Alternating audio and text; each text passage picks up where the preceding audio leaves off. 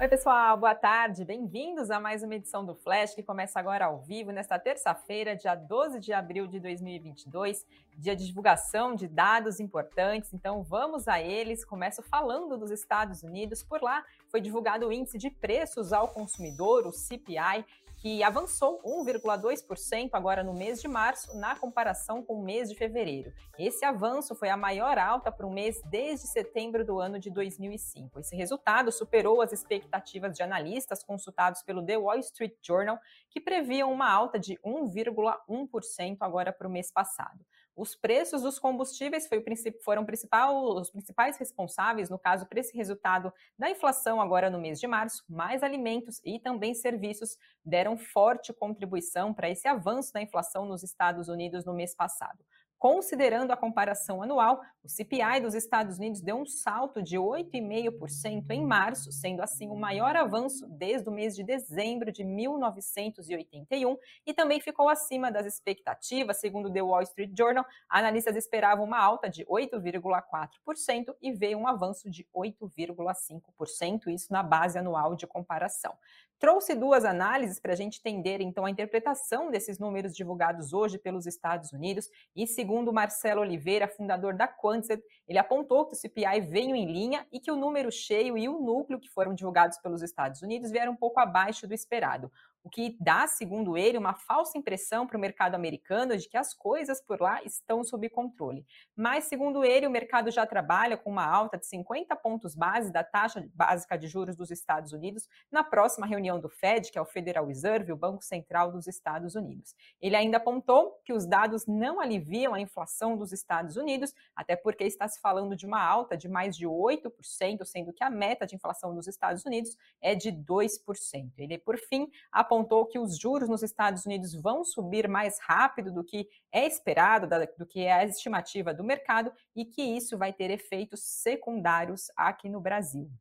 O economista André Perfeito também divulgou, eh, também divulgou eh, uma análise sobre a divulgação desses dados do CPI dos Estados Unidos e ele apontou que o resultado veio em linha com as estimativas e que a leitura preliminar desses dados é muito ruim e que a perspectiva é que o Fed eleve para 50 pontos base a taxa básica de juros dos Estados Unidos também na próxima reunião, então a mesma perspectiva, e que ele apontou hoje também que né, a curva de juros está precificando que a taxa norte-americana de juros fique entre 2,5% e 2,75% agora no final do ano de 2022, mas segundo o economista André Perfeito, não surpreenderia se esse movimento total for ainda maior, chegando então a 3% ao final do ano de 2022. Então, dados de inflação nos Estados Unidos, né, divulgados então nesta terça-feira, bastante acompanhado de perto, né, investidores buscando pistas sobre os próximos passos então do Fed em relação à taxa básica de juros dos Estados Unidos, que teve a primeira elevação desde o ano de desde o ano de 2018, né, teve uma alta agora na última reunião do Fed e agora a expectativa então é de uma nova alta na próxima reunião do Banco Central norte-americano. Hoje também tivemos dados importantes aqui no nosso cenário econômico brasileiro, tivemos a divulgação do volume de serviços aqui no país, o setor de serviços que tem o maior peso na nossa economia, teve um grande destaque né, de recuperação no ano de 2021, mas os números de 2022 estão vindo, né, vieram negativos. E no mês de fevereiro não foi diferente. O volume de serviços prestados aqui no país, então, no mês de fevereiro, caiu 0,2% na comparação com o mês de janeiro, segundo dados que foram divulgados pelo IBGE. Na comparação com fevereiro do ano passado, o volume de serviços cresceu 7,4%. Esse resultado agora no mês de fevereiro decepcionou as expectativas do mercado. Segundo a agência de notícias Reuters, era esperado uma alta de 0,7% e veio uma queda de 0,2%. Com esse resultado no mês de fevereiro, o setor ficou 5,4 acima do nível pré-pandemia registrado então no mês de fevereiro lá do ano de 2020. Considerando os dois primeiros meses desse ano, a perda acumulada do setor de serviços é de 2%. E segundo o IBGE, isso configura um setor de serviços mais estacionário aqui no país, mostrando uma acomodação dos ganhos que foram conquistados né, pelo setor até agosto do ano passado e duas das cinco atividades investigadas tiveram retração agora no mês de fevereiro, que foram serviços de informação e comunicação e outros serviços, então, que puxaram essa queda do setor agora no mês de fevereiro de 2022. Falando agora um pouquinho de notícias do nosso cenário corporativo, temos novidades envolvendo o Petrobras. O Comitê de Pessoas da Petrobras não viu impedimento para que José Mauro Ferreira Coelho ocupe a presidência da estatal e decidiu recomendar a aprovação do nome dele ao conselho, então, da, da companhia. Lembrando que nesta quarta-feira, agora dia 13 de abril, a gente tem reunião da Petrobras amanhã, então, para decidir os nomes que foram indicados pelo governo, né, para assumir o cargo de CEO, né, o presidente da Petrobras, e também para o Conselho de Administração da estatal.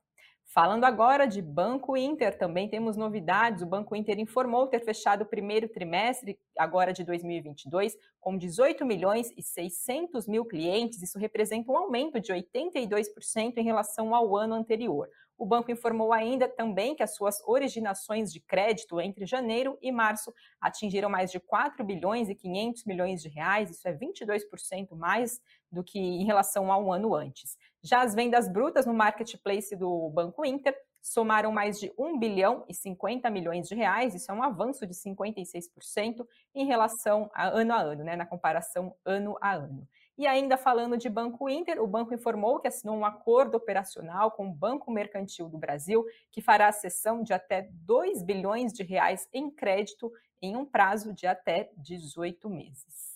Falando agora de privatização de Eletrobras, onde a gente trouxe aqui notícia no Flash falando que não estava na pauta agora dessa semana do TCU, né, a, a, privatização, então, né, essa discussão da privatização da Eletrobras, e o ministro da Economia, Paulo Guedes, informou que a, a, a chegou a comentar, né, num evento que ele participou, que a privatização da Eletrobras está na reta final e, segundo ele, deve acontecer entre duas e quatro semanas.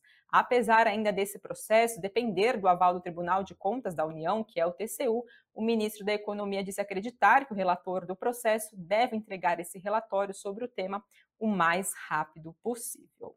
Falando agora de outras notícias aqui também que separei para vocês, temos novidades também, né, sobre aí aportes de Jeff Bezos em fintech brasileira, em fintech brasileira chamada Stark Bank, anunciou ter recebido um aporte total de 45 milhões de dólares. Entre os investidores está o fundador da Amazon, Jeff Bezos. Esse foi o primeiro investimento de Bezos aqui no Brasil, por meio da Bezos Expedition, que é a empresa de investimentos pessoais dele. A Stark Bank, a Stark Bank é uma, uma fintech que acaba oferecendo serviços de tecnologia bancária para os unicórnios, né, que são as startups avaliadas em mais de um bilhão de dólares, e tem mais de 300 empresas na sua carteira, como, por exemplo, o Quinto Andar e também a Colgate. Temos também outra informação sobre o nosso Tribunal de Superior Eleitoral, que informou a agência de notícias Reuters que convidou a União Europeia para uma primeira vez, uma primeira vez então para a União Europeia poder acompanhar e observar as eleições desse ano aqui no Brasil. O presidente da República, Jair Bolsonaro, que também né, vai tentar a reeleição agora nesse ano, tem questionado a integridade do sistema de votação eletrônico aqui no país e o TSE, então, fez esse convite à União Europeia. O vice-presidente da Comissão Europeia, que lida com a política externa do bloco né, da União Europeia, afirmou que precisa consultar ainda 27 Estados membros do bloco e também o Parlamento Europeu sobre esse convite recebido do Brasil. E, por fim, também temos uma, um levantamento feito pelo Instituto Peterson International Economies, que apontou que a economia global deve recuar até o final do ano e que os riscos de recessão são elevados devido ao contexto da invasão da Rússia à Ucrânia e também de paralisações ligados aos avanços de casos de Covid-19 lá na China. Segundo o Instituto, o crescimento global desse ano vai desacelerar para 3,3% e no próximo ano também essa é a mesma expectativa, em comparação com 5,8% no ano de 2021. Passo agora para falar do Ibovespa, o principal índice da nossa bolsa brasileira, por volta do meio-dia avançava 0,65% aos 117.713 pontos. Dólar caía 0,81% a R$ 4,65 e Bitcoin, dia de queda também de 1,86% a 40.079 dólares. Passo agora para falar de quais são os destaques do Invest News desta terça-feira no Cafeína. A gente explica, né? Sami Doni traz então sobre declaração de criptomoedas, né, de variação cambial, a permuta entre criptomoedas, o que muda na declaração, lembrando que está aberta a temporada de declaração do imposto de renda, mudou o prazo, né, passou agora do dia 29 de abril para 31 de maio, então para você que tem criptomoedas, quer saber então como fazer a declaração dos criptoativos, né, agora para o imposto de renda 2022, no Cafeína de hoje tem todos os detalhes, então, e quais devem ser os pontos de atenção para fazer essa declaração.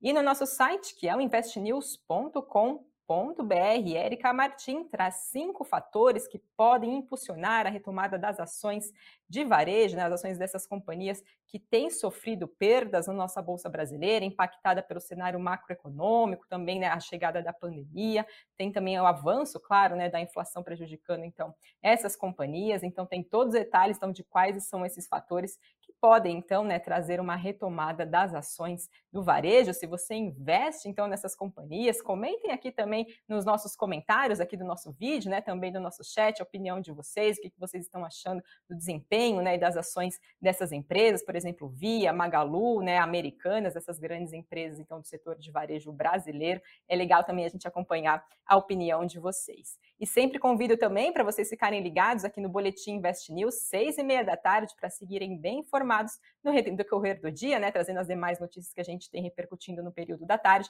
depois então do encerramento do pregão da nossa Bolsa Brasileira. E agora dou uma olhada nos comentários de vocês, José Luiz do Nascimento, perguntando as empresas tendem a se desvalorizar com a alta da inflação. Eu não sei exatamente qual empresa você está se referindo, né? Mas a inflação é muito ruim, por exemplo, até mesmo para as varejistas, né? Tira o poder de compra das pessoas, né? Então diminuem a compra desses produtos, né, que são oferecidos por essas varejistas, também impactam os negócios dessas varejistas, já que com a inflação mais alta, aumenta a nossa taxa básica de juros para controlar esse processo inflacionário, isso também não é positivo, né, para essas empresas varejistas, então sim, a inflação acaba impactando algumas empresas, sim, da nossa bolsa de valores. Pessoal, esses são os destaques de hoje. Ah, espero que vocês tenham gostado do que a gente traz aqui diariamente. Não se esqueça do seu like, da sua inscrição e amanhã eu estou de volta meio-dia e 30 com mais notícias. Até lá!